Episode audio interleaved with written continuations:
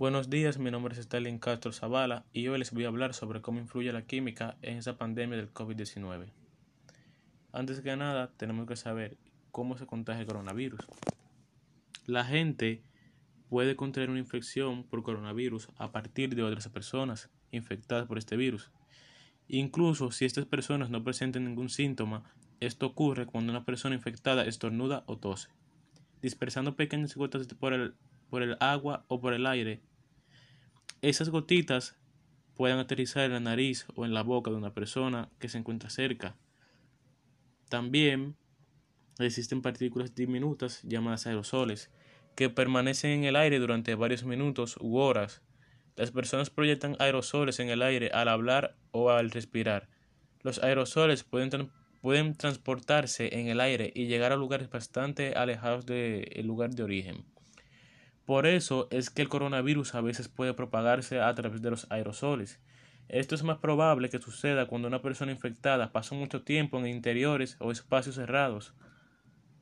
También es posible que una persona contraiga la infección al tocar gotas infectadas o superficies cubiertas de gotas infectadas y luego se toque la nariz, la boca o los ojos con las manos. Los expertos eh, están estudiando si el virus se puede propagar a través de las heces o cacas. Otra manera de infectarse del COVID-19 sin tener ningún contacto con un infectado, esto es debido a que si una persona que está contagiada estornuda y no hay ningún ser vivo en su, alrededor, no importa, el virus puede sobrevivir sin estar aferrado a ninguna vida durante una hora o dos. Luego de esto el virus muere. Pero si una persona se acerca a este virus, el virus se va a aferrar a la vida más cercana que tenga para, para seguir sobreviviendo y así contagia a la persona que esté sana. Ahora vamos a saber cuáles son los signos y los síntomas de una infección por coronavirus. Los síntomas son resfriados, escalofríos, dolor muscular, dolor de cabeza, pérdida del gusto y del olor o, o náuseas.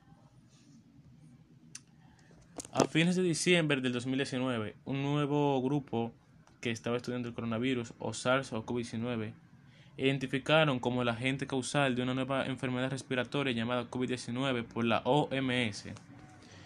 Sus síntomas influyen fiebre, tos seca y dificultad respiratoria.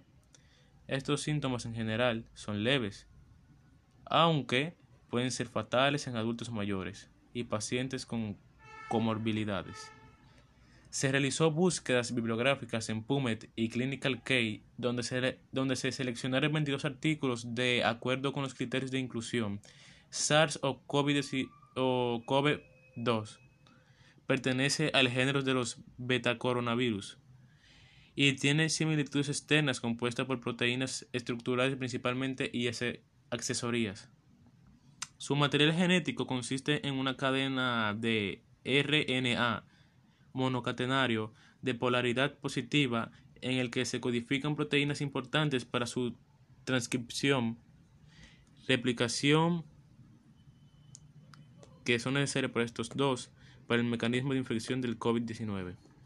Comienza con la unión del, del virión o un receptor ACE2 de la célula huésped y posterior entrada por endocitosis.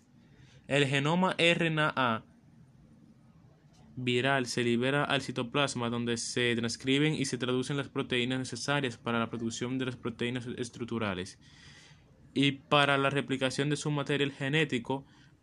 Posteriormente, el RNA replicado se asocia con la nucleocapside y se ensambla junto con las proteínas estructurales para conformar las partículas víricas que serán liberadas de la célula infectada.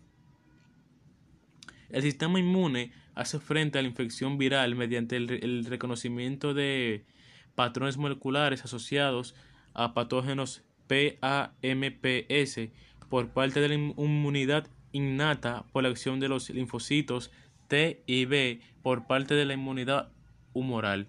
El conocimiento de las bases genéticas y moleculares del COVID-19 permite visualizar la posibilidad de establecer tratamientos farmacológicos o desarrollo de vacunas para controlar y, disminuir los efectos patogénicos, patogénicos de la enfermedad.